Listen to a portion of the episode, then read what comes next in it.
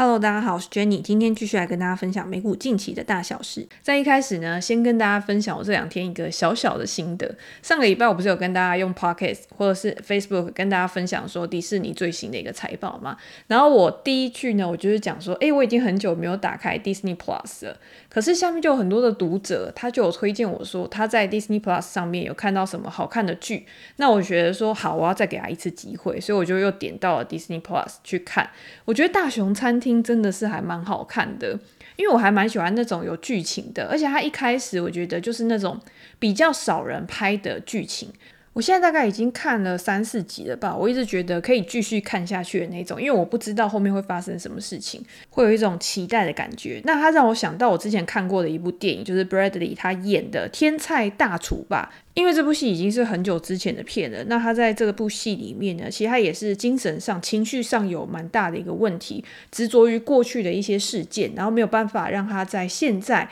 因为他的专业有很好的一个突破。那我觉得这部戏到结尾的时候呢，也算是有一个温馨的结尾，所以我现在很希望大熊餐厅在之后，我记得它好像有一二季嘛，在之后也可以渐入佳境，就是让我有一种比较温馨幸福的一个感觉。因为我自己其实是不太喜欢看那种太悲情或者是太悲观的片，因为心情会受到影响。大家知道我就是一个很乐观、很开朗的人，所以我就希望周围的事情呢都是非常的欣欣向荣，然后非常的快乐的，然后也会让大家都感染那种很快乐的一个情绪。好，那反差呢，就是我后来到 Netflix 上面去选了一部我非常期待的一部片，就是演《神力女超人》的盖尔加朵，她最新的《攻心谍战》这一部片。那大家听到名字呢，就知道应该跟那种特务啊、出任务有关的嘛。但是我会觉得说，Netflix 应该会有一些出乎我意料之外的发展，就是会增加一些创意在这部戏里面。至少我之前看到一些 Netflix 它自制的影片的话，我自己会觉得都还不错，还蛮好看的。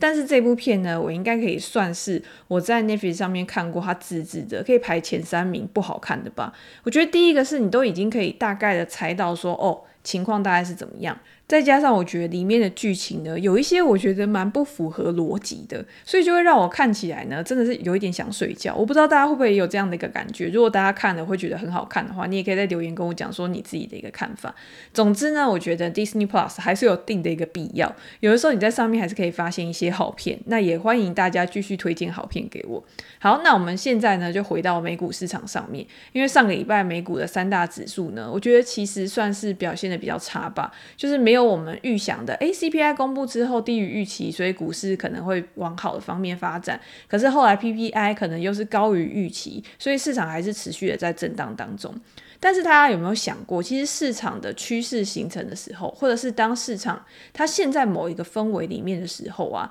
它不是一个数据、两个数据它就会改变的，甚至是有的时候它的行情发展跟这些数据根本就没有什么关系。但是大家还是会一直用数据去解释当下市场的一个反应。上个礼拜呢，美股的三大指数只有道琼工业指数是收涨的。道琼工业指数为什么会收涨？是因为比较多的传产类股、防御类股，甚至是生技股是上个礼拜比较强势的一个族群嘛，所以去支撑的股价上涨零点七个 percent。S M P 五百指数呢，在上个礼拜是下跌了零点三个 percent。以科技股为主的纳斯达克指数下跌了一点六 percent，就可以看出差距了，表示说科技股普遍来说表现都比较差，甚至是我们可以看到大型股的表现也是非常的一个弱势。跌最深的呢，可以以半导体类股，费城半导体指数下跌了五个 percent 是最为惨重的。AI 概念股啊，或者是半导体类股啊，在上个礼拜的表现都非常的差。NVIDIA 继续估值回调，在上个礼拜下跌了快要九个 percent，AMD 也下跌了七个 percent，或者是像高通啊、博通啊这些都有不小的一个跌幅。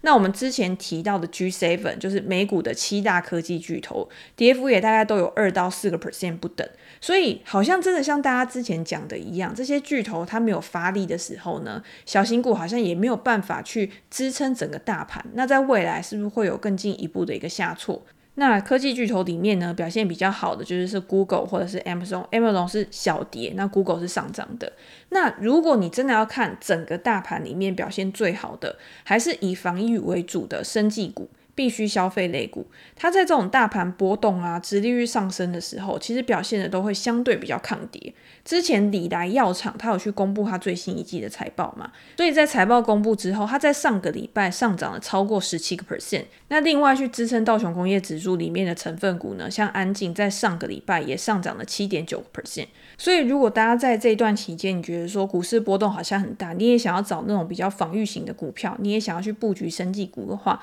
我之前在我的网站有一篇公开的文章，是跟大家分享说，你要怎么样透过 ETF 去找到比较适合去做长期投资，或者是有股息收益的一些生技股。因为我自己会觉得，生技股好像就是不在我的能力圈范围，很多都是那些比较专有的啊，或者是比较一些你需要有基础知识，你才有办法去评断未来这些公司它的走向会是怎么样的。但是美国有一些药厂啊，它是具有非常非常悠久的营运记录的，它现在手上就已经有非常多的药可以帮他赚来非常大的现金流，而且也是你非常熟悉的一些药厂，比如说除了我们刚刚讲的之外，像艾伯维啊、辉瑞啊这些，应该都是你很常听到的。但是如果你不知道要怎么样去布局的话，第一个我觉得可以看他们的直利率嘛，第二个就是你直接布局 ETF。如果你去看过去生技类股的 ETF 它的走势的话，也会发现它长期是具有持续性的一个需求跟成长的。那它长期的表现呢，我记得好像也是优于市场的一个 ETF，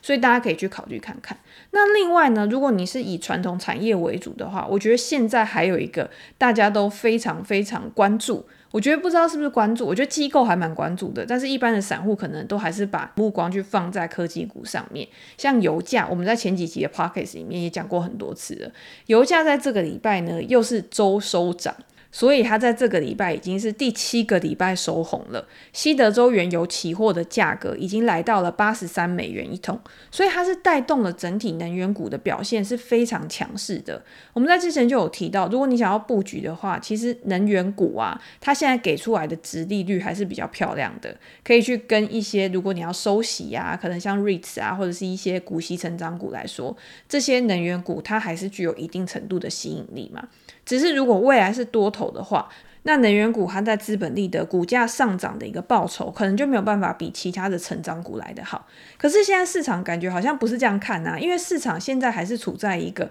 非常的未知、不确定性非常高的一个阶段，所以他们可能还是想要去拿到一些确定性的一个东西。我们在之前的 podcast 里面有讲到，油价受到供需政策面的影响波动嘛，所以今天俄罗斯或者是沙乌地阿拉伯他们维持减产，第一步已经先去推升了油价的价格上涨。那在上个礼拜五呢，像 OPEC 或者是 IEA 国际能源署发布里面的报告，他们其实也是对未来的一个能源的需求、油价的一个涨势，其实是更为看涨的，因为他们认为全球石油的需求在六月已经达到了创纪录的一点零三亿桶一天哦。然后之后呢，可能在中国消费的支撑之下，因为现在大家都会觉得说，中国政府之后会大撒钱去推升整个市场的一个繁荣，去支撑他们经济的一个发展嘛。所以呢，在强劲的中国消费支撑之下呢，又会带动能源的一个需求上升，价格的一个上涨。这些都是去推升油价上涨的利多消息。那如果今天油价它可以维持稳定，甚至是未来还会再上涨的话，那对于能源股来说，公司就可以赚进更多的获利。虽然我们之前有提到说，这些能源股他们在今年他们的获利呢，相比于去年都是大减的。但是大家要知道的是，去年油价是处在一个比较高的水准，所以是因为基期的关系，导致他们今年看起来表现是不如之前。但是他们还是有一定程度的获利跟现金流，可以去支付他们的一个股息。所以很多的投资人都会认为说，现阶段以估值来看啊，能源股的估值还是低于科技股，甚至是之前飙涨的一些 AI 股啊，这些公司相比于那些 AI 股，你不付息，然后股价现在又不涨，又过高，那他们有能力去支付稳定又充沛的股息，即便是未来真的经济衰退，或者是即便是未来股价下跌好了，他们还是有现金流的收益可以去收取嘛。那另外一个我觉得很重要的一个因素呢，是因为现在大家都可以看到。环境保护啊、气候的问题，其实都已经被摊上台面，是各国的政府都非常重视的一个问题嘛。那过去的这些大型能源股呢，它一样也会面临到产业转型的一个问题，而且他们现在是真的有资本、有现金可以去因应这样子的一个转型的，可以去做一些资本的投资。例如说，巴菲特他在上一季的时候，他还是持续的去买入西方石油的股份嘛。西方石油呢，之前我们也有提过，他在碳捕捉这一块的布局呢，其实是比其他的能源公司来得早的。这一块呢，目前都还是处在一个比较早期发展的阶段嘛。你现在也可以看到，埃克森美孚呢，它有与其他的公司开始合作去扩展这一块。但是西方石油呢，在这个碳捕捉的技术上面，它还是具有先发的一个优势的。我这时候想到，我觉得巴菲特真的是一个很厉害的价值投资人，因为我觉得他专注在某一个目标上。如果他了解这个领域的话，像伯克夏自己也有能源公司，而且也有公用事业，所以他对这一块一定是非常了解的。他对西方石油的未来呢，他可能也有看到那个未来的一个愿景，所以他才愿意砸那么多钱去买入西方石油的一个股份。我觉得这是在他的能力圈里面的。好，那上个礼拜呢，其实也有新的消息在出来，美国能源部宣布说，他要投资十二亿在德州跟路易斯安那州，分别去建设这种碳捕捉，就是二氧化碳的直接的空气捕获 DAC 的中心。其中德州的这个中心呢，就会有西方石油去做一个营运。这两个中心啊，这两个项目是美国第一个去商业化这个碳捕捉的项目。而且白宫他也有说，他要推动这个碳捕捉的技术去商业化，未来可以去因应气候的一个变化。那刚刚我们有讲嘛，因为这一个技术呢还在很早期发展的一个阶段，所以它可能为公司它也没有办法去带来很大的一个获利贡献，甚至是营收贡献都还没有办法很好的去做一个贡献。可是呢，今天加入了政府，它就会不一样了，它可能情况就会改变。在加入了政府的补助，或者是还有资金的投入之后呢，第一个是它可以发展的更快，第二个是它在成本的考量上面，它的压力也不会那么大。那以后呢，它如果更积极的去布局的话，它就可以更快的去做商业化，更快的去达到获利的一个目标。所以这个我觉得也是对于西方石油，或者是对于整个能源的产业啊，会是未来的一个潜在的机会。那西方石油在这一块呢，当然我刚刚有讲嘛，它是提早去做一个布局的，所以它的第一个大型的这个 DAC 的项目呢，在二零二二年底已经开始去建设了，预计在二零二五年的时候就会上线。那目前在政府的一个支持之下呢，会不会有更快速的一个发展？因为在之前的美国的降低通膨法案底下，它也是计划说到二零三五年的时候要建造一百个 DAC 的一个设施。总之呢，这么多的一个多方的利多消息呢，当然就推动能源股的表现，在八月或者是这一季以来呢，是优于其他的一个类股的。根据统计啊，今天 S M P 五百指数它有十一大板块嘛。那能源股呢，在第三季它的表现是一扫了上半年的一个阴霾，因为它在上半年呢表现都非常差，但是它在这一季的前一个月呢，已经涨了快要十个 percent 了，是自去年的第四季以来最好的一个表现，最好的一个季度。好，那我们刚刚讲完油价之后呢，与油价相关的当然还有通货膨胀，因为如果今天油价再一直涨上去的话，会不会大家很害怕的通货膨胀又要重新的再被推升了？上周五公布的一个数据，密西根的短期通胀预期，虽然说油价在这一段期间是上涨的，但是通胀预期呢还是持续的在回落当中。也就是市场对于未来的一个通货膨胀，它其实没有像之前那么的担忧，那么的恐慌。一年的短期通胀呢降到三点三个 percent，已经是二零二一年三月以来的最低水准了。那也是低于市场的一个预期的。那五年的通胀呢，其实也是比之前的一个预期还要再回落。那跟通胀相关的呢，还有在上个礼拜公布了 CPI 之后的 PPI 生产者物价指数，我们一开始有提到嘛。上个礼拜 CPI 公布之后呢，是低于市场的一个预期的。但是你可以看到股票呢，股票市场它还是震荡之后收低。然后在生产者物价指数公布之后呢，生产者物价指数是意外的高于预期，比去年同期还要上涨了零点八个 percent，比上一个月呢也增加了零点三个 percent，高于市场的一个预期的，好像又惊扰了市场，然后让市场又开始去做一个震荡。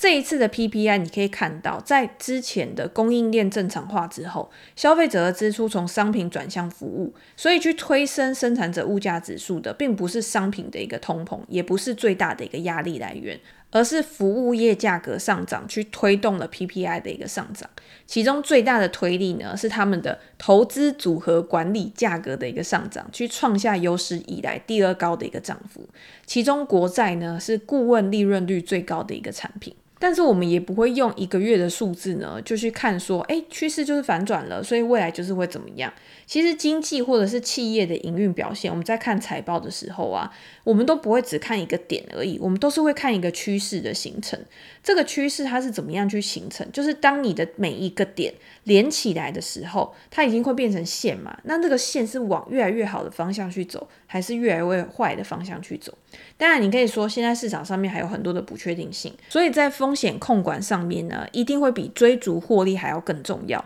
这个也是我们之前为什么跟大家分享说，诶，有一些大型的全职股啊，或者是一些涨很多的股票，它今天在跳空上涨之后，通常我自己是不会去做这样的股票，我不会去追高，是因为你今天大型股已经涨了那么多，它天还要再持续上涨的时候，它一定要有更大的量能去支撑它，去推动它。可是当这个量能减少的时候，涨多就是一种最大的风险，你就是要有它会回调的心理准备。即便是你今天看的是一个很长期的趋势，但是你不可能看的股价就是一直涨一直涨，它一定还是会有拉回，然后去筹码整理、获利回吐的时候。那这个时候你要怎么样去应应？你的心态是要怎么样去调整的？尤其是今年以来的 AI 概念股，在近期呢也都纷纷的去回调它的股价了嘛。举例来说，最近是财报季嘛，所以我们今天可以看到第一季跟第二季的财报季里面呢，大家提到衰退的次数都越来越少了。大家现在已经不担心衰退的一个问题，可是提到 AI 人工智慧的次数是越来越多的。第一季已经很多了，因为第一季就是已经有 ChatGPT 去推升很多公司股价的一个上涨嘛。那到了第二季呢，连一些本来可能他没有去提到 AI，或者是他也没有导入 AI 的公司，在这一季他都要讲说，我今天会用 AI。去提升我的内部营运效率，或者是去扩展我未来的一个营收来源。所以在这一季经统计呢，已经有三百九十次以上哦，一直不断的去提到这个 AI 这个词。但是反而呢，这一季好像没有办法去刺激市场了，大家已经没有那个新鲜感，或者是已经没有感受到新的东西了。自财报陆续公布以来呢，纳斯达克指数下跌超过三个 percent。那这跟我们刚刚讲的一样嘛？当大家都因为 AI 去买了某些股票，或者是大家都去追逐某一些股票的时候，你今天你还是要有新的人继续投入市场，去丢入资金。如果没有的话，那动能当然就会慢慢的去消失，那估值当然就会去回调了。那现在的问题就是说，如果估值回调的话，你还要不要去买股票？它是不是回到一个比较合理的价格，可以让你去介入，然后长期的去使用？现在如果你去看像 NVIDIA，大家会说，哎，你本益比已经到了一百多倍啦，或者是像特斯拉这些公司，或者是像亚马逊啊，他们现在看起来都已经是非常昂贵的。但是我们之前也有提到嘛，今天你要去做一家公司的估值的时候，你要先了解它所属的产业。比如说以长期来看，你会觉得 AI 未来的发展，它就是一个长期的一个趋势。所以如果今天这些公司可以在 AI 趋势里面去站稳脚步的话，它可以去做一个主导的地位，甚至在未来可以为它赚来更多的获利。那现在的高价可能就会变成未来的合理价。可是因为未来是具有不确定性的，所以今天我们在估值的时候，你可能会用 Forward PE 去估。我们可以用它预期的每股盈余，或者是你可以去参考很多的报告，分析师给出来的每股盈余，去预估说它现在的一个 Forward PE 是多少。相对于它过去的一个表现，它现在是便宜还是贵？或者是相对于同产业里面的一些公司，它是处在一个比较偏高还是偏低的一个阶段？偏高的话，你也要有它的理由嘛？你为什么可以比别人贵的原因，是不是因为你有独特的竞争优势？你在这个产业里面是不是有去提早做一个布局？那现在以分析师的预期来看呢，如果是以 FactSet 它的数据去显示的话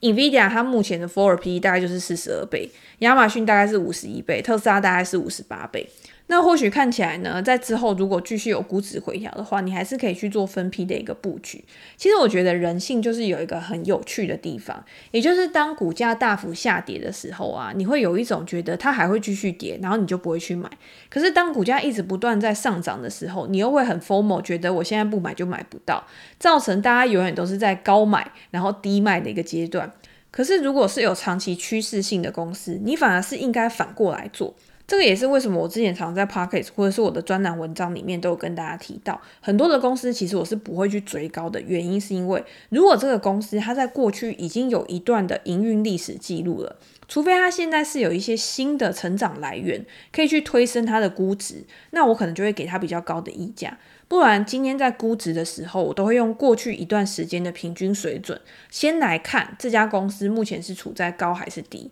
可是，如果他有第二成长的来源的话，我才会再去加入溢价给他。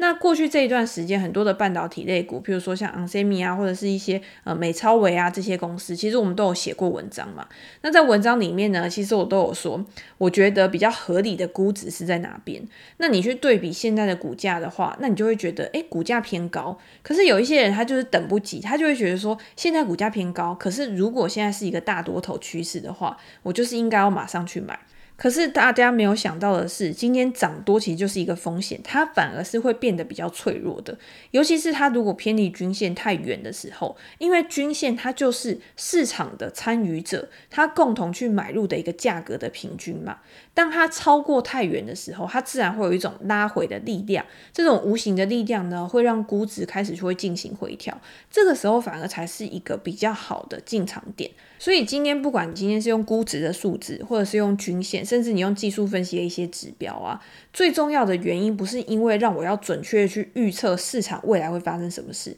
而是去降低你出手的频率。当你的出手频率降低的时候，你会给自己更多的时间去思考，现在到底是处在一个什么样的环境。那如果今天你已经出手，你手上已经抱着这档股票了，那你也要去思考，我今天是做短期的操作，还是做长期的一个布局？短期的操作呢，在这种大盘开始转弱的时候，或者是当行情不如你预期的时候，你还是要有一个弹性的调节机制嘛。但是如果你是做一个长期的布局，譬如说像 AI 概念股好了，你觉得这是一个未来的长期趋势，那你可以给自己比较大的一个 range 去承受它的一个波动。但是呢，你在这些资金上面的配置呢，当然你也是要知道自己可以承受的范围在哪边。因为当超过你承受的范围的时候，你最后不小心就是在最底部的地方把它卖掉，那就算未来它真的可以走得很长，它真的可以一路的上涨，可是你已经卖掉了，你也赚不到这一笔获利。所以我觉得投资有的时候就是一种自我对话、自我调整的一个过程。在这个中间呢，你要知道你自己要的东西是什么，你才有办法为了这个目标去努力、去坚持。好，那今天呢就先跟大家分享到这边。如果大家有任何想要了解的主题或者想要问的问题的话，也欢迎留言给我评价。我们在之后 podcast 可以再拿出来做讨论。那今天就先这样喽，拜拜。